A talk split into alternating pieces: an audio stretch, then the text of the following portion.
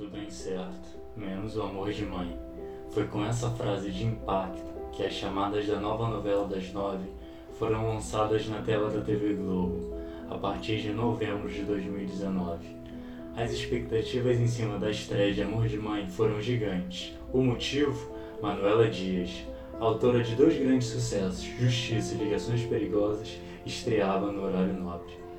As críticas sobre a primeira fase da novela, que foi interrompida por causa da pandemia, foram extremamente positivas. O folhetim inovador, de caráter realista, acompanhava uma direção impecável, conduzida pelo José Luiz Villamarim.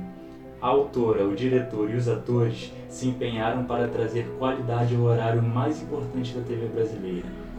Amor de Mãe muitas vezes foi comparado à série americana This Is Us, pelo excesso de drama mas eu digo com tranquilidade: é This Is Us que se inspirou na nossa dramaturgia brasileira. Valorizem as nossas novelas, que são exportadas para o mundo inteiro. Infelizmente, veio a pandemia e atrapalhou esse trabalho. Amor de Mãe ficou paralisado durante um ano e voltou com parte de seus capítulos mutilados. Foi tudo muito corrido. De 50 capítulos já estaram 23, e a trama ainda teve que ser alterada para abordar a Covid-19. Diante de tantos caos em seu percurso, a obra foi finalizada.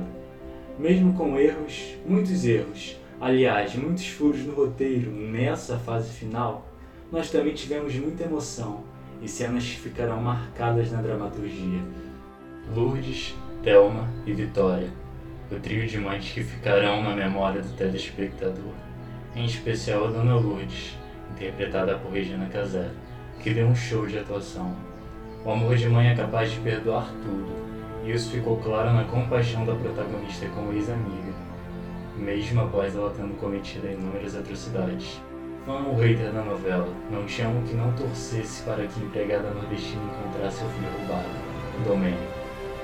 Gostaria de citar uma cena especial do último capítulo, quando as três protagonistas estavam juntas. Acho que não preciso me prolongar mais, Amor de Mãe foi a novela que me fez voltar a assistir novelas e vai continuar tendo um carinho especial na minha alma de noveleiro, independente das mudanças que a pandemia causou ao roteiro. Meu nome é Paulo Vitor e o episódio de hoje foi sobre a fase final de Amor de Mãe.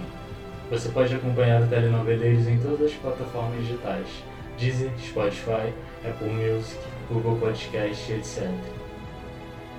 Até o próximo.